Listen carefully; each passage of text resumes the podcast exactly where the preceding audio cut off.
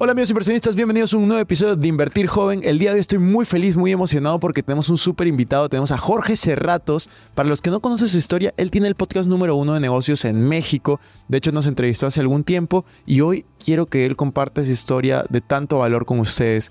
Nos cuenta todas las dificultades que tuvo que vivir cuando era niño, desde estar en una pandilla, estar en un orfanato, sufrir diferente clase de abusos y aún así salir adelante. Si él lo pudo lograr, estoy seguro que ustedes también y quiero que comparte esa con mucho valor para todos ustedes.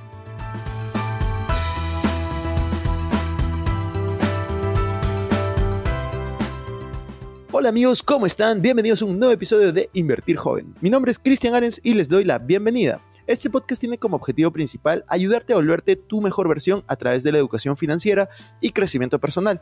Aquí creemos que si tú logras cambiar tu mentalidad, lograrás cambiar tu realidad. Es por eso que normalmente hablamos de inversiones, finanzas personales, emprendimiento y crecimiento personal, aunque a veces hablamos de otros temas que nos causan interés. La frase de este podcast es, el dinero es un excelente esclavo, pero un pésimo amo. Aquí van a aprender a hacer que el dinero trabaje para ti, para que tú puedas tener más tiempo y energía en hacer las cosas que realmente te gustan y te apasionan. También queremos invitarte a que te suscribas al canal si es que aún no lo has hecho y que revises la descripción porque van a haber enlaces relevantes. Que disfrutes este episodio. Hola amigos inversionistas, bienvenidos a un nuevo episodio de Invertir Joven. El día de hoy estoy muy feliz, muy emocionado porque tenemos un súper invitado que viene desde México. He estado pocas horas en Perú y se ha dado el espacio para estar aquí. Así que Jorge, bienvenido a un nuevo episodio de Invertir Joven. Estamos muy felices de tenerte con nosotros. De me gusta mucho el nombre. Déjame felicitarte. Invertir Joven. Me gusta hablarle a los jóvenes. Y creo que todos, no importa la edad, siempre somos jóvenes. Gracias por invitarme, hermano. Contento, sí. Ha sido un viaje express. Ya llegué, ya me fui. Entonces, pero padre estar aquí contigo. Gracias por invitarme. No, muchas gracias por, por venir. Gracias también por la oportunidad de, de, ese podcast que grabamos en, en Miami. Creo que abrió muchas puertas. Y justo quería acá también crear, crear sinergias para que la gente te conozca más de Perú, de Colombia y los países donde me siguen. Entonces, Jorge, hay muchas personas que alguna vez han visto algún clip de tu podcast. Sí. Pero no conocen necesariamente tu historia. Sí. Yo he, yo he escuchado mucho de tu historia. Quería que me cuentes un poco de, del inicio de tu historia, de esos, esos problemas, oportunidades que tuviste en la infancia y cómo los fuiste desarrollando. Claro, mira, pues mi infancia fue una etapa, dicen, triste, turbulenta. Yo déjame decirte que hoy en tiempo presente, a mis 38 años, creo que fue algo maravilloso lo que me pasó, pero porque lo he superado y porque he sanado muchos miedos, inseguridades, traumas. Pero en mi historia de vida a mí me tocó crecer en un internado, en un orfanato, en un albergue. Diferentes nombres tiene en Latinoamérica. Mi mamá, siendo muy joven, se embarazó mi papá. Mi papá pensó que era una buena idea ir por los cigarros y no regresar. Y pues me dejaron en un internado a mí. Estuve ahí prácticamente nueve años, donde me pasó de todo. Abusos, violaciones, lesiones, apagones de cigarro, violencia física, violencia emocional, mucho maltrato, mucho miedo, muchas dudas. No comía. Eh, no conocía la palabra suicidio, pero en toda mi infancia tenía muchas ganas de morirme porque no entendía por qué me pasaba lo que me pasaba. Imagínate que mi mamá me deja y me dice, voy a regresar por ti en dos años. Y cuando regrese por ti, nos vamos a ir porque voy a construir una casa. Regresa en dos años mi mamá, pero no había casa. Había un hermanito y me dice, este es tu hermanito y lo tienes que cuidar. Mi mamá se va, maneja en dos principios. Primer principio, tú eres el hombre de la casa y tienes que cuidar a tu hermanito. Siguiente principio de mi mamá, la mamá siempre tiene la razón, o sea que del otro no puedes dudar. Entonces imagínate que yo siendo un niño que no me podía proteger, de pronto me ponen a proteger a otro hermanito. Cuando empiezan a crecer más los abusos y las violaciones y yo me quería defender, pasaba algo, la violencia emocional. La gente venía y me decía, voy a poner esto en ti, no te vas a mover porque si te mueves vamos a matar a tu hermanito. Y mi mamá me había dicho, tú eres el hombre de la casa. Entonces, esa fue la infancia que me tocó tener aprendí algunas cosas. No todo fue malo, aprendí un superpoder ahí. El tema de, lo llamo yo la madre odia, el capital social, cómo aprender a conectar, cómo hacer esta sinergia. Pero bueno, esa es mi historia de vida, eso fue lo que me tocó vivir en el internado.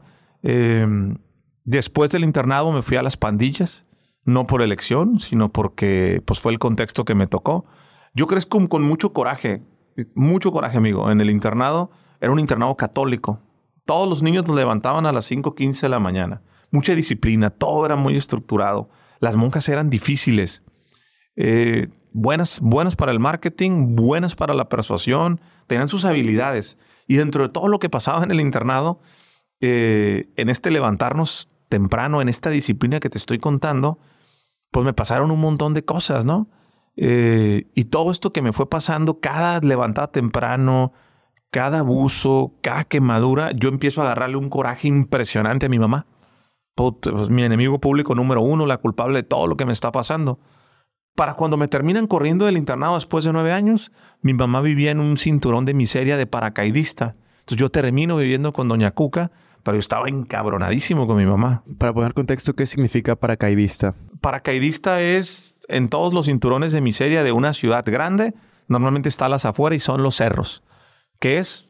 Que no te alcanza para comprar un terreno o normalmente están en los arroyos, no sé cómo sea aquí en Lima, cómo se llame. Asentamiento humano. En un asentamiento es llegar, agarrar una casa de tarimas, de láminas, poner unos palos y esa es mi casa. No hay sistema de alcantarillado, no hay drenaje, no hay electricidad. Es aquí sálvese quien pueda, ¿no? Y básicamente es esto. Normalmente todas las grandes ciudades tienen estas afueras o tienen estos cinturones de miseria y en México le llamamos paracaidista. No sé cómo se llama aquí en Lima. En, ese, bueno, aquí le puedes llamar asentamiento humano donde construyes básicamente invadiendo el terreno y pones lo que puedes y listo, ¿no? Que no hay ningún sistema de, de alcantarillado ni nada. Ok. Eh, ¿Cómo eh, ¿En ese momento era en Guadalajara o en qué ciudad era? Ensenada, en México, en la parte norte, como a una hora y media de la frontera con San Diego. Ya. Más o menos, ¿va? Yo te tengo una pregunta.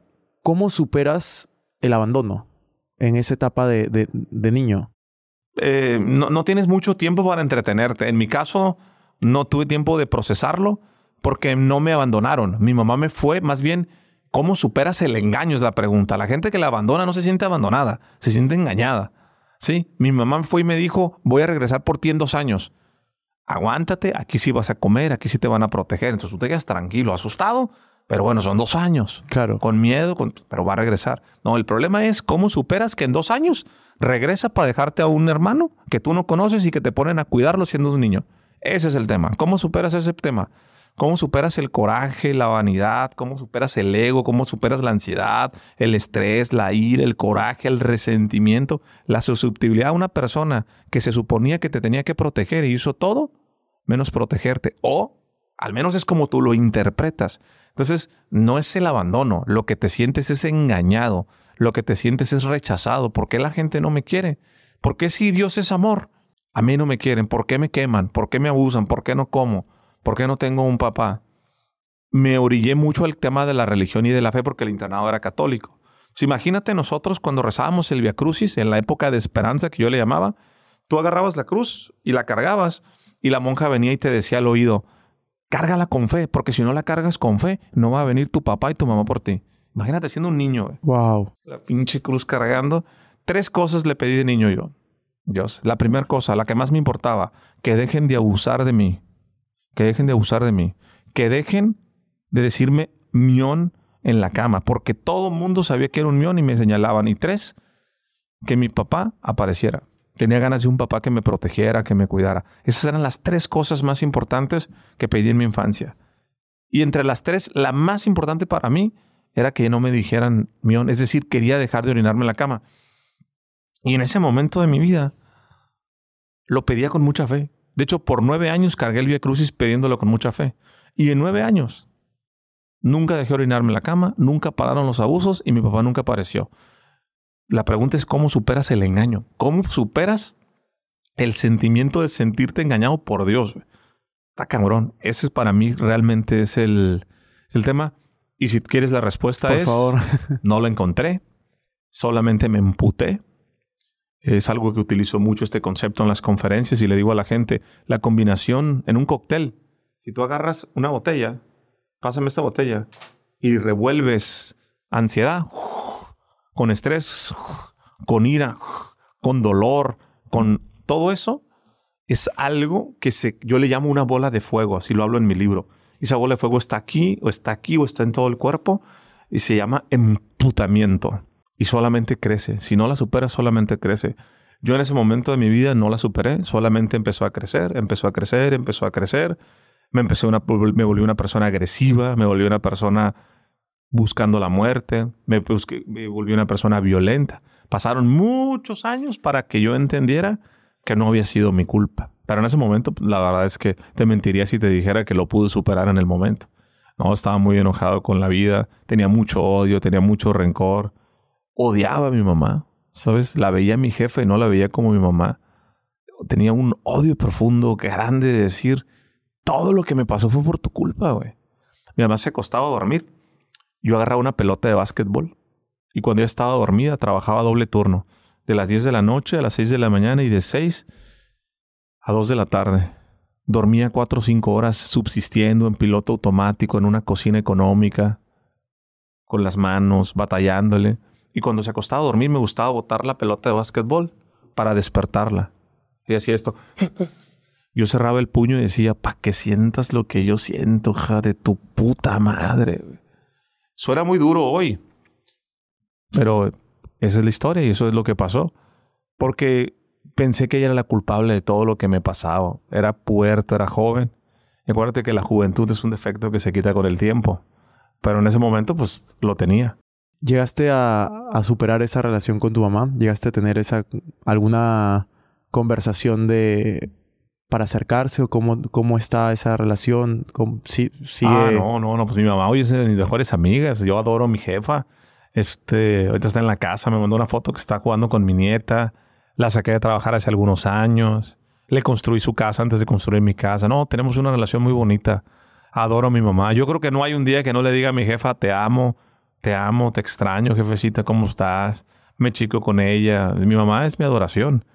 Pero estamos hablando en esta época. ¿Cómo llevaste esa relación de un punto tan extremo de querer odiarla y todo lo que estabas haciendo a el punto actual?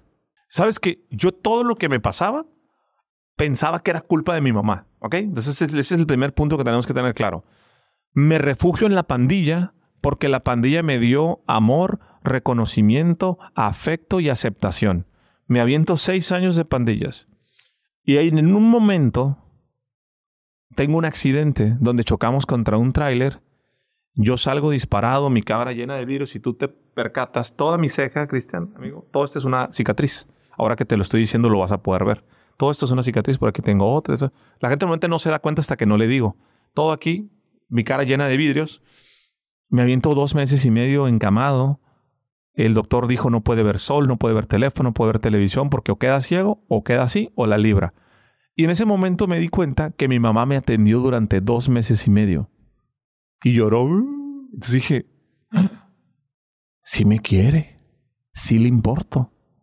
Mi mamá siempre me ha querido. El tema es que ella desde su contexto y desde su conocimiento tomó las decisiones que ella creyó que eran las mejores para ella, pero yo no lo entendía porque yo era un niño. Ella no quería perder la tutela, la custodia y la patria potestad de Jorge. Mi mamá se enamoró de un hombre que hizo el delicioso con ella, se peló, y ella buscó la forma de sacarme adelante, pero era una mujer sin las posibilidades y sin el contexto entonces, ¿qué es lo que hacía? Ella trabajaba de noche, cuando llegaba a la casa yo andaba afuera, el DIF, el pandita, la policía me recogía y me llevaba a la comandancia. Me llevaron seis veces hasta que el DIF, el órgano que cuida a los niños, habló con ella y le dijo, mire, si usted no va y deja a este muchacho en un internado, lo van a matar, se va a ser drogadicto, lo van a trata de órganos, algo le va a pasar. Entonces mi mamá la orillaron a que tomara decisión. Ella no se levantó un día y dijo, voy a dejar a mi hijo en un internado. Ella creyó que lo mejor que me estaba pasando era que me iban a cuidar unas monjas católicas. ¿Tú crees que yo iba a mi mamá y le decía, mamá, me está pasando esto? No. Empecé a agarrarle coraje, porque siempre es mejor pensar negativo que pensar positivo. Lo malo, lo malo, lo malo. Es mucho más fácil hacerse la víctima que, que tener una mentalidad ganadora. Entonces, ahora que te explico todo este tema, cuando tengo el accidente y estoy en el último semestre de preparatoria, y nadie de mi pandilla me fue a ver. Y eran más de 60 personas. Y mi mamá la veo llorar y llorar y llorar y llorar. Y digo, ah". tuve un salto cuántico. Dije, sí me quiere mi mamá. Y entonces le pregunté a mi mamá, ¿qué puedo hacer por ti? Mi mamá me dijo, quiero un día tener un baño. Nosotros no teníamos baño, teníamos letrina, no había sistema. Para mi mamá, ser rica es tener un baño y jalarle la taza y que se vaya. Pues dije, pues le voy a hacer un baño a mi jefa porque me está cuidando en el accidente. Empatía, hermano. El sentimiento más bonito de empatía y de amor que vas a sentir ya que tengas hijos, te vas a acordar de esto, es el de un padre hacia un hijo. Ver un hijo sufrir, que te, te duele. Yo vi a mi mamá, sentí el dolor. Entonces digamos que ahí hice unas paces parciales con mi mamá y dije, ya le voy a bajar. No le pedí perdón, no nada. Avancé, avancé, avancé. Cuando terminé la universidad, y fue mi graduación de la universidad, en mi graduación le di un abrazo a mi mamá y le dije, mamá, perdóname por todo lo malo que he sido, por todo lo majadero, por todo lo grosero. Ahora entiendo los sacrificios que tuviste que hacer y, le di un beso a mi jefa. Yo creo que la, la, vez que sentí que hice yo la reconciliación con mi mamá fue este, fue ahí, pero era parcial. Si aventamos la máquina del tiempo, cuando yo tengo, hoy tengo 38 años, cuando tengo 32 años, más o menos, fui con mi mamá y le confesé, mamá, en el internado y toda esta gente me quemó, me abusó, me esto, necesito que me ayudes con sus nombres, necesito recuperar mi memoria, porque los voy a ir a buscar para perdonarlos. Mi mamá sintió un tema de culpa enorme, porque nunca me dijiste esto, yo no sabía. Nos abrazamos, fue un tema de una semana intensa de pláticas y al final mi mamá me confesó que había vivido lo mismo cuando ella era niña. Fíjate cómo los patrones se... Y a partir de ahí, ahí fue la reconciliación y el perdón total. O sea, en ese momento te puedo decir que fue ya, ¡pum!, el match de decir, jefa, pues discúlpame, mamá. Y casuísticamente, nueve meses después de eso nace mi primera hija. Y entonces ahí entiendes la frase célebre que decimos mucho, no se hijo hasta que no se padre. El día que tú tengas un hijo o una hija, vas a valorar a tus padres y los vas a amar en un punto que no te lo puedes entender hasta que no lo vives.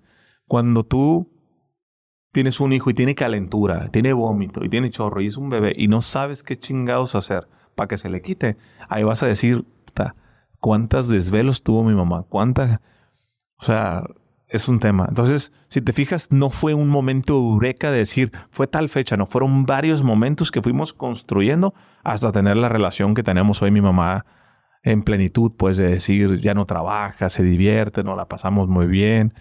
Este, somos, somos muy buenos amigos, mi mamá y yo. Qué, qué, qué bonita historia y cómo, cómo termina y cómo, cómo lo llevas ahora. Yo te quería preguntar, tengo varias preguntas, pero te voy a hacer dos. Una, que, yo estoy seguro que, bueno, no creo que te la hayan hecho, es, dado todo lo que pasaste en el internado, que era religioso, ¿cómo es tu relación actual con la religión? ¿Con Dios? Sí, y específicamente, ¿tú te consideras, eh, por ejemplo, católico de alguna religión o cuál es tu, tu situación actual? Te lo pregunto por, por todo lo que pasaste en ese, en ese lugar que era supuestamente resguardado por las monjas y por, pues no sé si eran curas también, no solo monjas. La mitad de mi vida duré peleado con Dios. Pero peleado, peleado, peleado. Decía, ¿sabes qué, güey? Yo no sé qué onda con los demás. Pero a mí, tú no me escuchaste. Y así le decía. Y, pasó algo en época reciente, te voy a contar. Pedí por nueve años.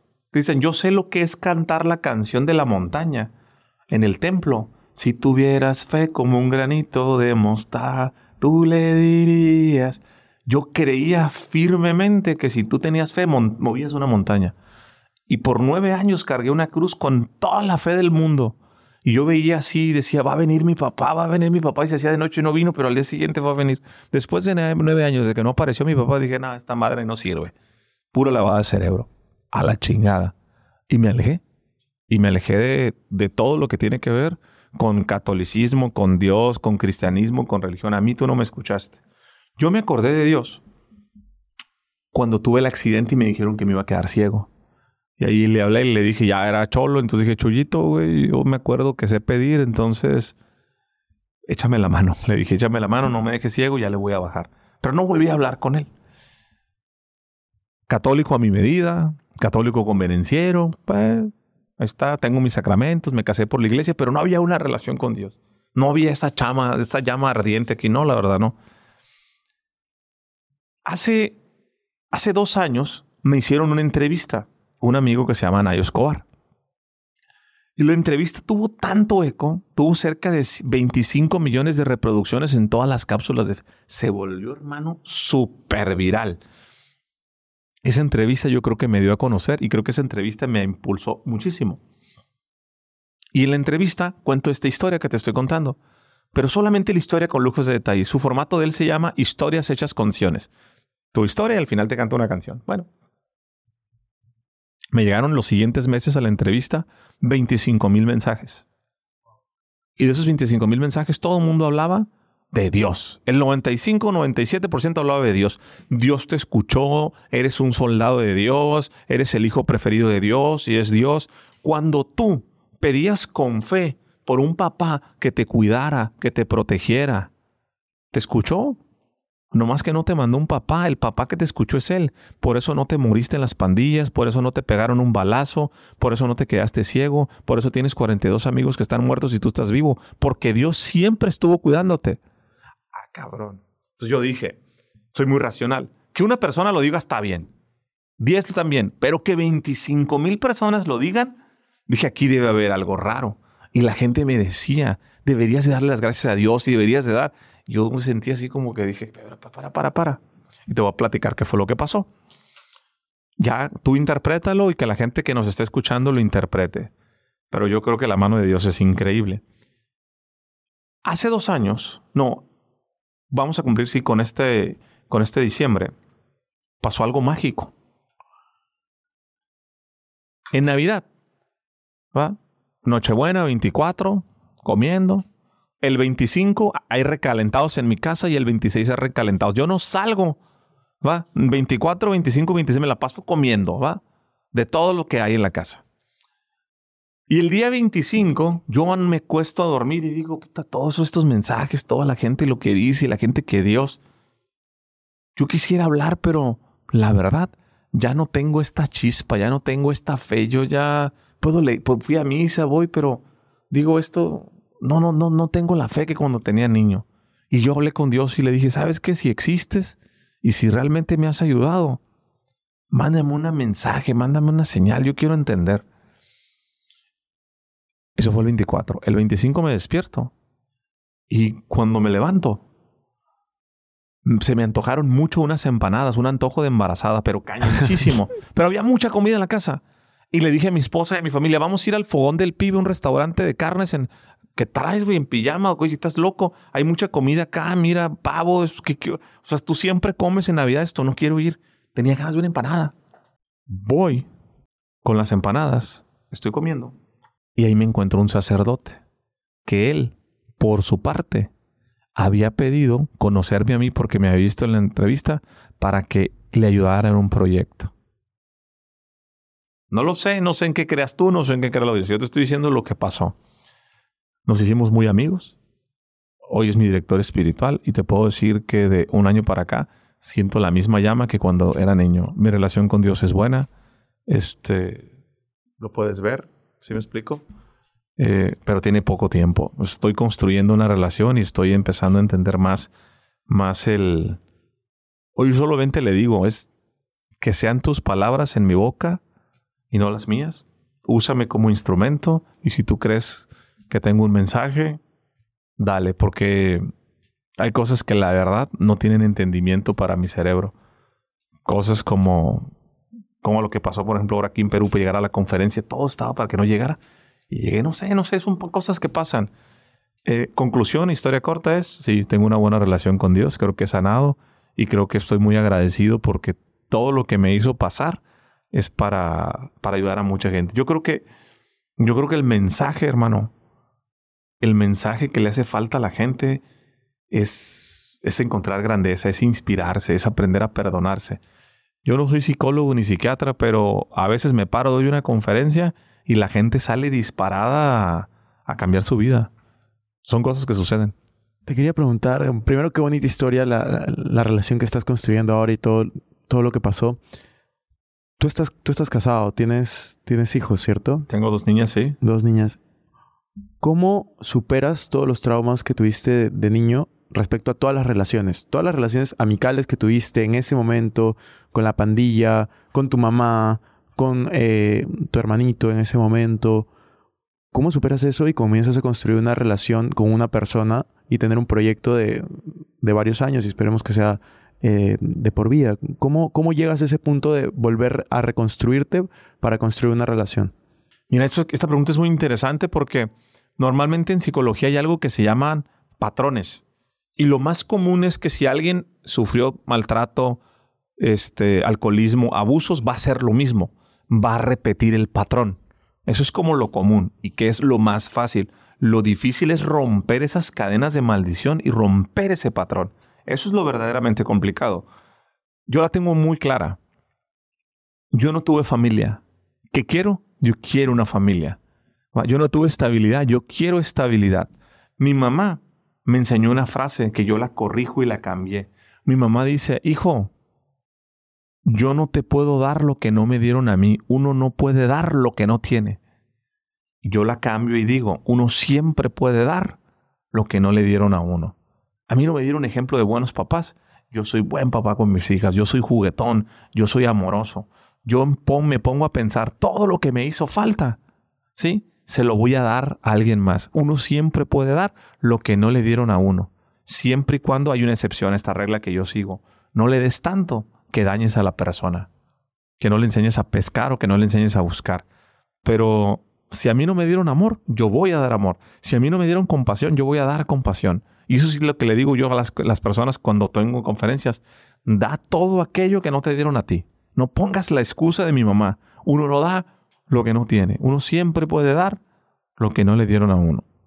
¿Cómo puedes cambiar la mentalidad veo que ha habido un cambio muy grande entre la mentalidad que tú tenías al echarle la culpa a tu mamá, al echarle la culpa a todo lo que te, te pasaba, las circunstancias y no asumir responsabilidad.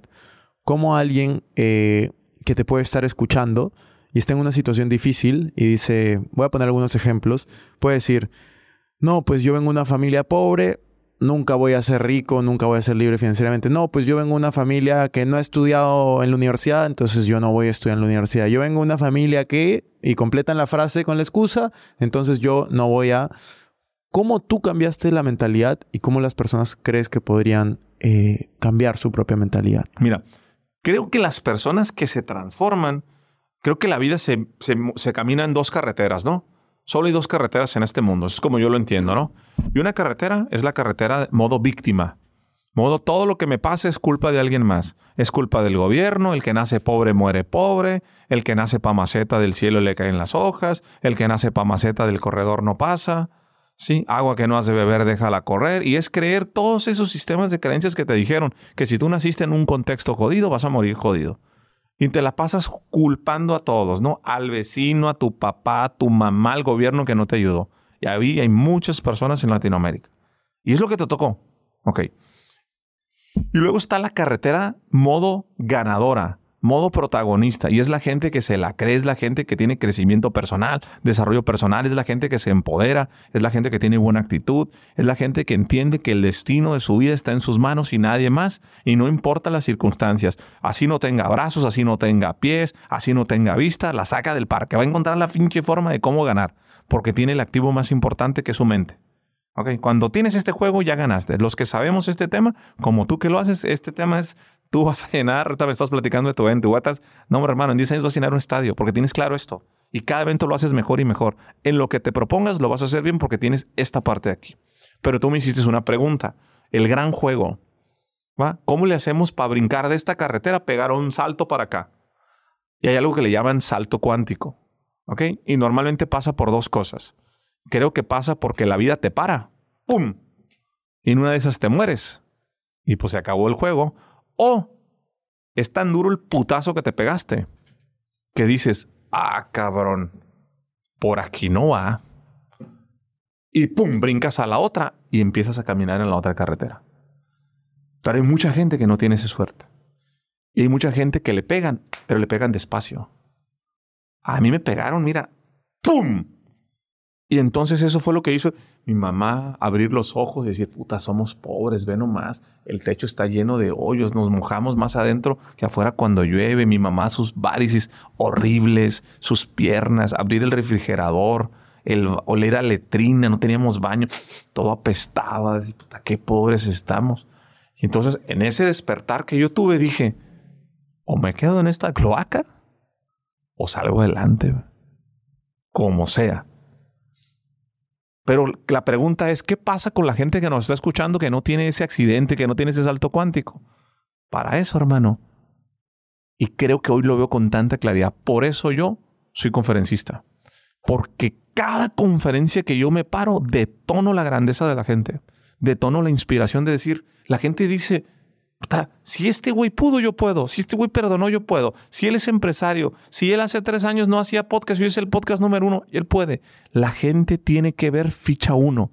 Tiene que ver que es posible. Entonces, presta atención. Presta atención. Y no me dirijo a la gente que hoy está en el modo víctima, porque si le digo esto, no me va a entender. Ay, este par de, par de estafadores, ya les parece todas las pendejadas que dicen, ¿no? Cuando le estás tratando de dar a la gente. Yo no los juzgo a ellos. Yo lo que le digo a las personas como tú y gente que nos está escuchando, que tiene grandeza, que tiene una historia, que estaba en menos cero y hoy está en mil, que cuente su mensaje, que, que, que hable plataformas. Más gente tiene que venir a este podcast para que cuando lleguen esos clips, llegue esa información, llegue esa conferencia, llegue eso a esa persona, digo, ah, lo puedo hacer, lo puedo hacer. Uno puede aprender en cabeza propia o en experiencia propia. Y yo creo que la mejor forma no es en cabeza propia, es en la experiencia de alguien más. Porque si te esperas a que te pase a ti, igual y no la cuentas. Entonces, es eso, es busca una figura de inspiración, un libro, vea conferencias, busca personas. Pero es bien difícil decirte esto, busca personas que te ayuden, pues ¿cómo vas a saber que te va a ayudar si estás en modo víctima? Va, presta atención, presta atención porque aparece tu ángel de la guarda. Yo, yo creo lo mismo, o sea, yo hablo mucho del tema de víctima versus protagonista y creo que es importantísimo lo que estás mencionando. Ahora me gustaría ir a un tema que, que me parece también interesante. Ahora tú estás en un momento muy diferente a toda la historia que, que, que, vimos, de todo lo que tuviste que pasar. Tú estás en un momento en el cual estás dando muchas conferencias, tus empresas están creciendo. ¿Cuál es tu mayor miedo en este momento? Mm, el mayor miedo que tengo, sabes que hoy lo tengo muy detectado. Este, conocí a un psicólogo ahora que estuve en Bogotá, Arena Movistar, dimos una conferencia que después se volvió mi mentor. Y se llama Efren, es un fuera de serie, tiene más de 25 libros. Hablado, haya entendido, para mí grabar con él, grabé un podcast con él. Me impactó tanto, hermano, que cuando terminé el podcast, le dije, güey, yo un día voy a ser psicólogo, voy a tener un doctorado en psicología y cuando lo tenga y me gradúe voy a decir que en un podcast tú me inspiraste. Puta, me inspiró tanto grabar con él, hermano, porque le hice todas las preguntas que a mí la gente me hace, que yo no sé dar la respuesta y que no me siento con la congruencia para dar la respuesta, ¿no?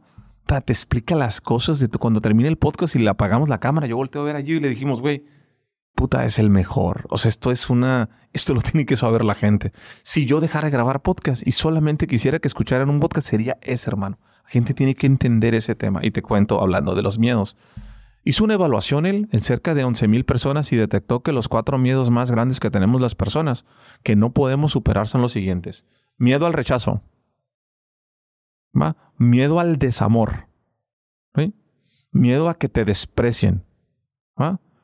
Y miedo a la insuficiencia. Y esos miedos gobiernan nuestro tema. Y cuando yo lo vi en la conferencia, dije, puta, sí es cierto, Miedo al desamor, miedo al rechazo, miedo... Entonces cuando los veo digo, a ver, que no me quieran me vale madre, yo ya lo superé. Miedo a que me rechacen, ah, con que yo me quiera, no pase nada. Miedo a la... Y normalmente los que somos comunicadores tenemos ese tema. A no ser suficiente. Y entonces dije, puta, es cierto. A mí lo que me mueve es si estoy dándolo todo ser suficiente. Y entonces quieres más y más y grabar más y tener más y más. Y a veces entender que la belleza está en ir lento. Lo valioso de la vida solamente se ve en la calma. Aprender a respirar. Entonces, hoy mi mayor miedo y con lo que me levanté hoy en la mañana y que le escribí, le dije, quiero que seas mi mentor. Quiero que me des una tarea. te pago lo que sea. Y me dijo, ok, primer sesión. Mi primera sesión con él duró cinco minutos. Pues ya sabes, tiene 25 libres, oye ese frame, tiene una metodología, es reconocido. me va a dar algo bien poderoso, ¿no? Y me dijo en la tarea, me dijo, lo que tienes que hacer es tarea número uno. Ya sabes, pues para una mentoría bien perra. Y me dice, ríe. Ríe todo lo que puedas en el día. Se acabó la mentoría. Fin de la historia. Puta, dije, me está robando, güey. Como que ríe, güey. Pero he reído mucho. Hace un mes me fui a Miami con unos amigos. Puta, y conté chistes. Ah, utilizo mucho con mi equipo. Les, les da, no les da risa a ellos, pero yo me, le digo, le digo a mi hermana, le digo yo, todos le digo, oye, Cristian, ¿quieres que te diga algo? La gente contesta, dime. Yo digo, algo. me da risa. Pero está bien pendejo si te fijas, güey. Pero yo me río, güey. Entonces, Gio, ¿quieres que te diga algo? Ah, algo. que me digan que no, yo me río, güey. Entonces, estoy haciendo la tarea, güey. Entonces me empiezo a reír, me empiezo a reír. Estoy en medio de esa terapia. Y se siente diferente. Reírte de cualquier cosa. Reírte. Lo valioso solamente se ve en la calma. Hoy mi miedo más grande que tengo es no superar el miedo a la insuficiencia. Hoy en la mañana con yo lo platicábamos y le decía, lo podré superar. Yo ya me di cuenta, mi tema es la insuficiencia. Por eso voy a madres, güey. Por eso voy a madres. Y muchos lo tenemos. ¿Cuántos libros son suficientes? ¿Tres? ¿Diez? ¿Veinte libros? Me, he hecho mucho esta pregunta. Te la pregunto a ti.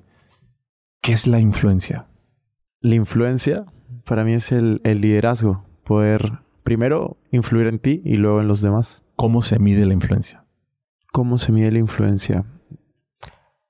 Yo creo que se puede medir en la medida que tú te sientas coherente con lo que estás, con lo que eres, con lo que piensas, con lo que haces y con lo que sientes. O sea, tú puedes influir en alguien si es que tú te sientes coherente y, suficiente para, para, ese tema. ¿Cómo medirlo? No lo sé. No, no lo tengo claro. Y si no lo tienes claro, siempre vas a querer más y más. Entonces, este tema que te estoy tratando de decir, o sea, un miedo que yo tengo hoy, decir, a mí el miedo que me gobierna y que me dispara. Y eso hace, normalmente, eso te hace ganador o te hace exitoso. Porque vas a madre, porque vas a decir cuántos más, cuántos libros más, cuántos podcasts más, cuántas conferencias más, cuántas empresas más, cuánta facturación más, cuánto más. Y en el fondo, en el fondo es porque no me siento suficiente. Pero yo ya lo detecté. Entonces, en este momento estoy tratando como de contrarrestarlo y no tengo la respuesta. Tal vez en un año, si nos volvamos a ver, te diré, hermano, hice esto, hice el otro, ¿no? Ahorita quiero regresar, ya no he ido a terapia. Te, le, te preguntaba, oye, ¿crees que valga la pena la terapia? Y me dijiste, sí. Entonces voy a ir a terapia, quiero regresar a Guadalajara, voy a ir a terapia por, este, por decirle a mi terapeuta, quiero quitarme este tema, güey. Quiero sentir que ella es suficiente, porque esto es lo que me está gobernando, o sea, el tema a, no ser... ¿Tú lo relacionas mucho con la ambición? Eh, no, para mí no. No, nunca he sido una persona ambiciosa. No me mueve el dinero, ¿no? Es el tema de, de más. No, necesariamente de dinero, sino me refiero a la ambición de, claro, de...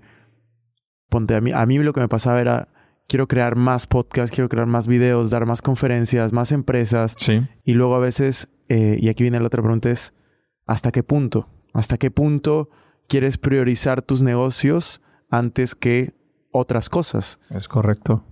Y eso me lleva ¿Cómo tú manejas? ¿Qué crees de la palabra balance de vida? ¿Crees que existe?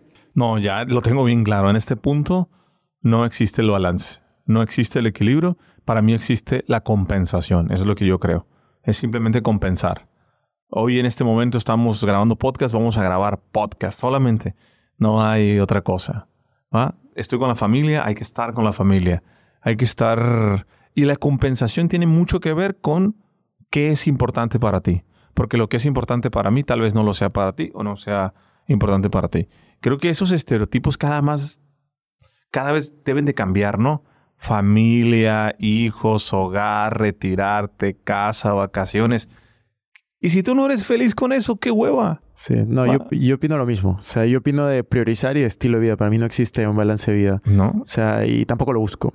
Es algo que, que, que lo he compartido muchas veces también y, y creo que es valioso que las personas lo entiendan porque, claro, pueden verte a ti o a mí o en cualquier momento y dices, ah, no, pues él ya logró esto, esto, esto. Deben de tener un balance de vida y tal. Y yo, No, o sea, todos estamos. Yo siento que las personas más exitosas que yo he conocido en cualquier rubro, más felices, más lo que sea, no tienen ningún balance. Es como simplemente das todo de ti en el tema, en el tema que te interesa, que te llama la atención, sea tu familia, sean tus hijos, sea tu negocio, lo que sea, y luego ya ves qué más quieres priorizar, qué más quieres hacer. Es, es una cosa muy loca. Te quería hacer una pregunta. Todo lo que tú, lo que tú has pasado, a mí me conecta mucho porque el tema del fracaso, de sentirte víctima, yo, yo lo puse en el libro que escribí de, del valor del fracaso, que ahí te lo, te lo voy a dar. Eh, yo antes hacía esta pregunta a todos mis invitados, ya no la hago porque ya acabo de escribir el libro, pero quiero hacértela a ti específicamente. ¿Qué significa el fracaso para ti? Es una buena pregunta, me gusta. Te puedo dar una respuesta de reina de belleza, pero que normalmente son respuestas preensayadas o prefabricadas como el fracaso no existe, es solamente un significado es, aprendizaje, porque si no fracasas, no aprendes. Entonces el fracaso es un gran maestro. Es un gran maestro que te permite avanzar, aprender y mejorar. Y esa es una respuesta reina de belleza. Pero ahora déjame decirte una respuesta honesta, ¿no? ¿Qué es el fracaso? El fracaso simplemente es una situación de grandeza. Para mí, es una situación, es una palabra de grandeza que la gente ha entendido mal y que ha pensado que es mala. Yo creo que el fracaso debemos de redefinir la palabra en Latinoamérica. Equivócate rápido, equivócate barato, equivócate pronto. Fracasa todas las veces que puedas, güey. Porque creo que hay grandeza en esa palabra. Las mayores enseñanzas, güey.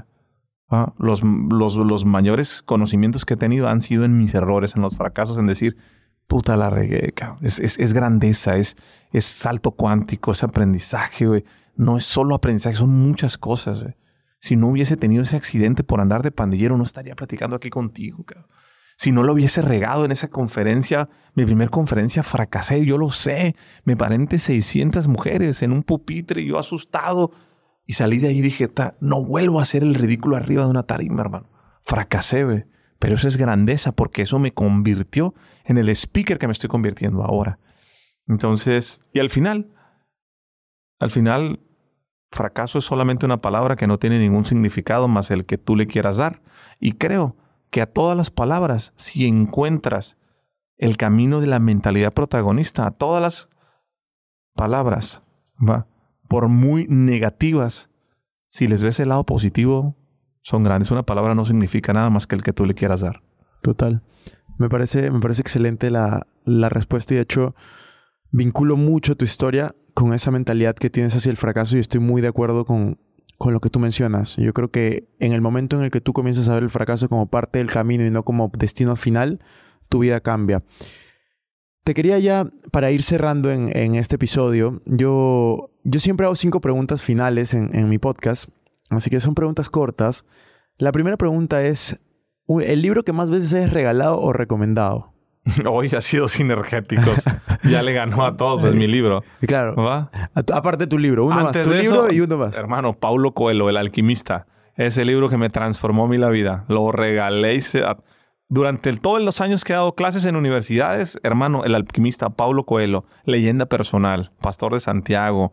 Entonces, ese fue el libro que me transformó a mí. Ese libro me cambió la vida. Yo leí El Alquimista cuando tenía creo 15, 16 años. Muy buen libro. A mí me cambió la vida ese libro. Fue mi primer libro. De hecho, que leí así con... O sea, que me imaginaba al pastor y la leyenda personal. Y... Es una chulada ese libro. Una frase que te guste mucho, que te la repitas constantemente. Tu repetición es tu reputación. Todos los días cuando me levanto agarro el cerebro y digo... Ay, estás cansado. No hay pedo, mi cabrón. Dale. Tu repetición es tu reputación. Esa es mi frase, es célebre. Excelente. Imagínate que no tienes, te vas a un país que no te reconocen, no tienes contactos, tienes solo 100 dólares. ¿Qué harías? ¿Para qué quiero los 100 dólares? ¿Cuánto tiempo me queda de vida? ¿Cuál es mi propósito? Dime. Tienes 38 años, imagínate que no tienes familia en ese momento, o 28, no sé, la edad que quieras, no tienes familia, tienes que salir adelante, te dejaron con 100 dólares y sin contactos. No tengo las relaciones, no tengo redes sociales, se cuenta que me dejaron ahí para empezar de cero. Sí. Sí, sí. Sí, un pueblo de China, Japón, cualquier país que no te conozcan y, y que no, no tengas posibilidad de utilizar tus contactos ni tus redes sociales. 100 dólares. ¿Hablo el idioma? Hablas el idioma. Ah, pues muy, muy fácil, hermano. Muy, muy fácil. Agarro eso ¿va? De hecho, e, es algo, tengo el conocimiento que tengo ahora, solamente no tengo los recursos, ¿ah? Sí.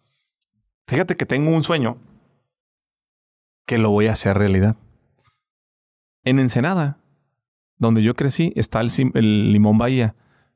Y eh, el Limón Bahía es como un fraccionamiento donde hay una plaza comercial la más grande, ¿no? Y ahí viene, vienes lavando carros y en botes de basura. Y un día soñé que cuando yo me retirara, me iba, hiciera mucho dinero, si un día hiciera dinero, yo iba a dedicarme seis meses a lavar carros. Fum, fum, fum, fum, fum. Para ver cuánto dinero podía conseguir y todo el dinero que juntara lo iba a donar. Pero era un cotorreo nada más que yo tenía en mi cabeza, ¿no? Decir, ah, voy a lavar carros por cotorreo y todo el asunto. Lo que nunca entendí cuando tuve esa visión, que realmente no era lavar carros por la lana. Yo lo que quería hacer es cómo lavando carros me podía hacer al mayor número de amigos de el Limón Bahía, de ese fraccionamiento residencial de todo el asunto. Porque con la plática correcta y las preguntas correctas y las y ser servicial con las bolsas, puta, de ahí puedo hacer muchos socios. Decía yo. Si yo tuviese 100 dólares y estuviese en un país, agarraría un baldecito de agua y me pondría a lavar carros en la mejor zona del país.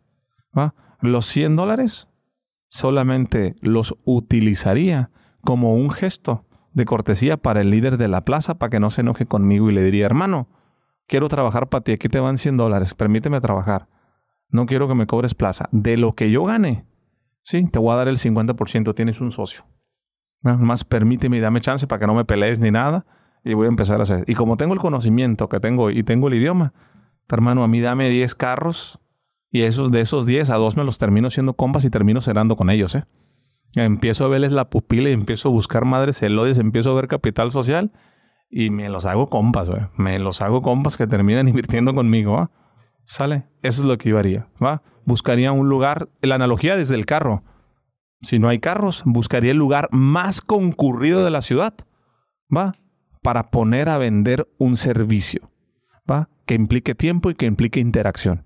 Si no hay carros, no se ve otra cosa. Pero necesito interactuar con la gente. Interactuar con la gente para ver la bolsa, el reloj, para chulear personas. Mi habilidad, hermano, es boxear. Boxear es cortejar. Es, son las relaciones. Yo necesito ver quién es el papá, la mamá, el hijo, quién manda aquí. Y sería cuestión dos, tres días. Estoy del otro lado. Buenísimo. Cuarta pregunta. ¿Cómo te gustaría ser recordado? Sinergético, sinergético, sinergético. Compartir es bueno. Eh, no sé si lo vaya a lograr, hermano, pero quiero sembrar una semilla en Latinoamérica. El mundo no aguanta ocho generaciones. La gente hoy solo está hablando de dinero, de hacer más, más. A como estamos, nos va a llevar el payaso a todos si no empezamos a entender que no se trata de ser peruanos, mexicanos, argentinos, colombianos. ¿Somos latinos? No, somos seres humanos. Y todos venimos de la misma fuente y estamos en una casa que nos estamos chingando. En el momento en que empezamos a entender que todos somos uno y que compartir es bueno, las cosas van a empezar a cambiar o nos vamos a extinguir. Punto. A mí me gustaría románticamente ser recordado como una persona que contribuyó a un cambio de pensamiento en la mentalidad latina, en la mentalidad mundial de compartir es bueno, uno más uno es igual a tres.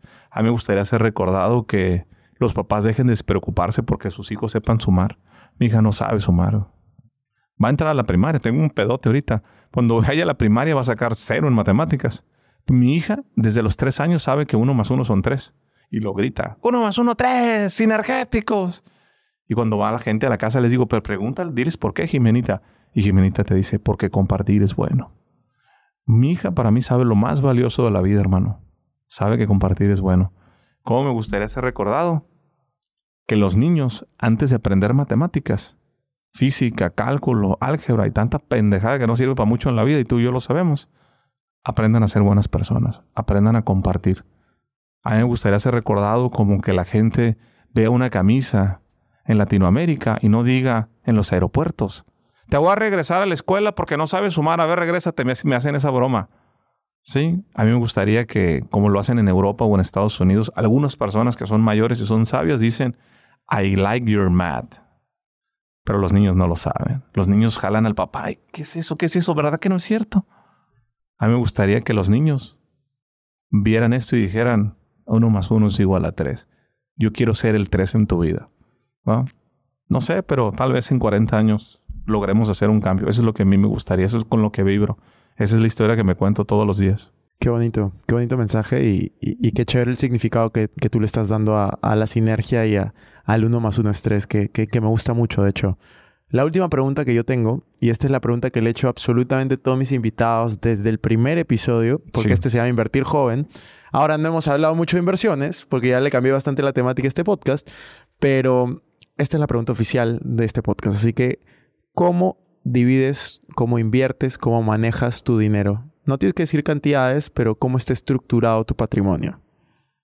Pues hoy tengo un patrimonio bastante amplio, me ha ido bastante bien en la vida ¿Cómo lo hago? Fíjate que desde que empecé a ganar lana y que me fue bien, me obligué por este, el famosísimo Robert Kiyosaki que te explicaba en su libro Padre Rico, Padre Pobre, sistema de activos, pasivos, pon activos que pongan dinero en tu bolsa.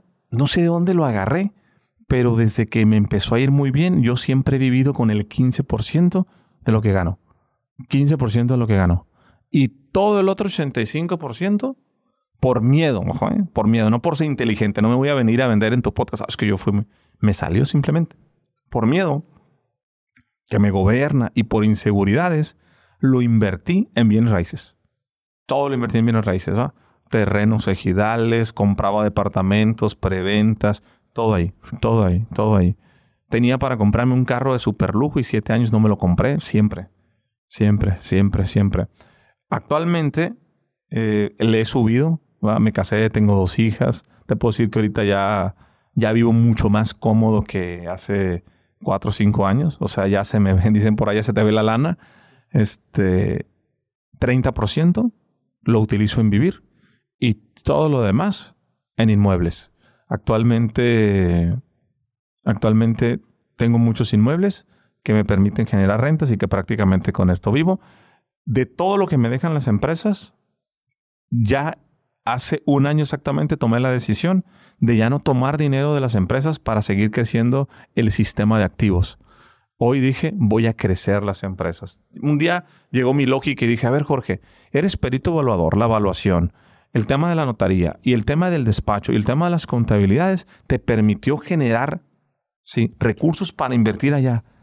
Y llegué y dije, güey, ¿y por qué nunca agarraste dinero para crecer más el negocio? Y eso es muy común en los emprendedores, que fale y lo aterrizas en otra parte. Ahorita no, ahorita estoy haciéndolo al revés. Es todo el flujo que me dan va a las empresas, reinversión disciplinada. ¿Ah? Me quedan siete años de reinversión disciplinada, todo se lo meto. A la marca, a todo lo que tenga es tran, tran, tran. Y es lo que estoy haciendo. Eh, en diversificación, invierto en empresas. Acabo de comprar una editorial, por ejemplo. Va, pero porque la editorial le suma al proyecto sinergético. Solo invierto en proyectos que le sumen al proyecto principal, que es el movimiento sinergético. Entonces así no me distraigo. Me invitan a muchas cosas para ser socio.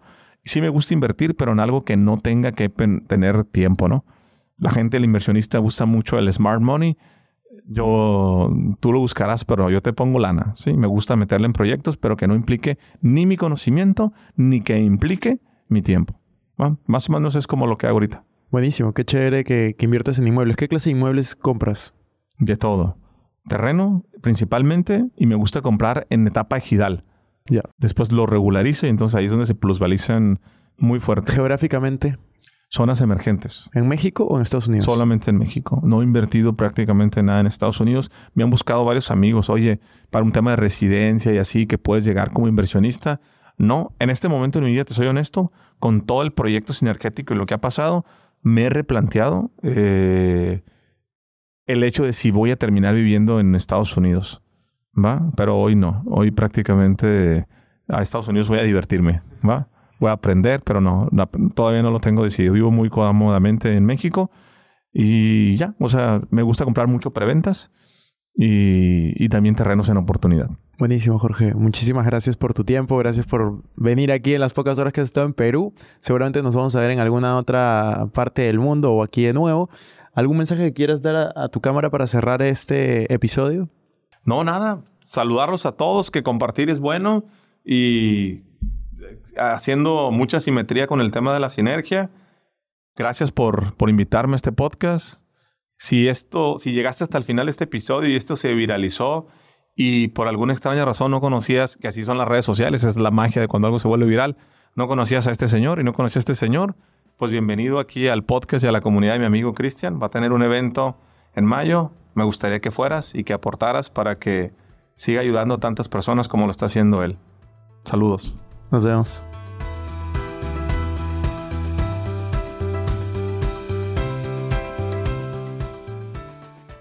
Bueno amigos, eso fue todo por este episodio. No me quiero ir sin antes invitarte a que te suscribas a mi canal de YouTube. Me puedes encontrar como Christian Arens. En la descripción van a encontrar los links para estar conectados en mis demás redes sociales también.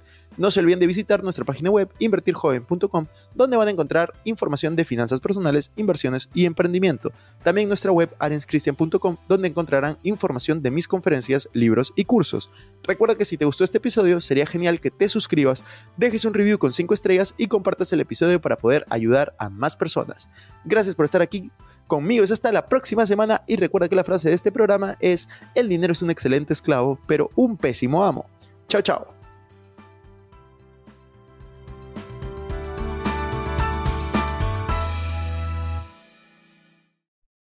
Este es un podcast producido por Explora.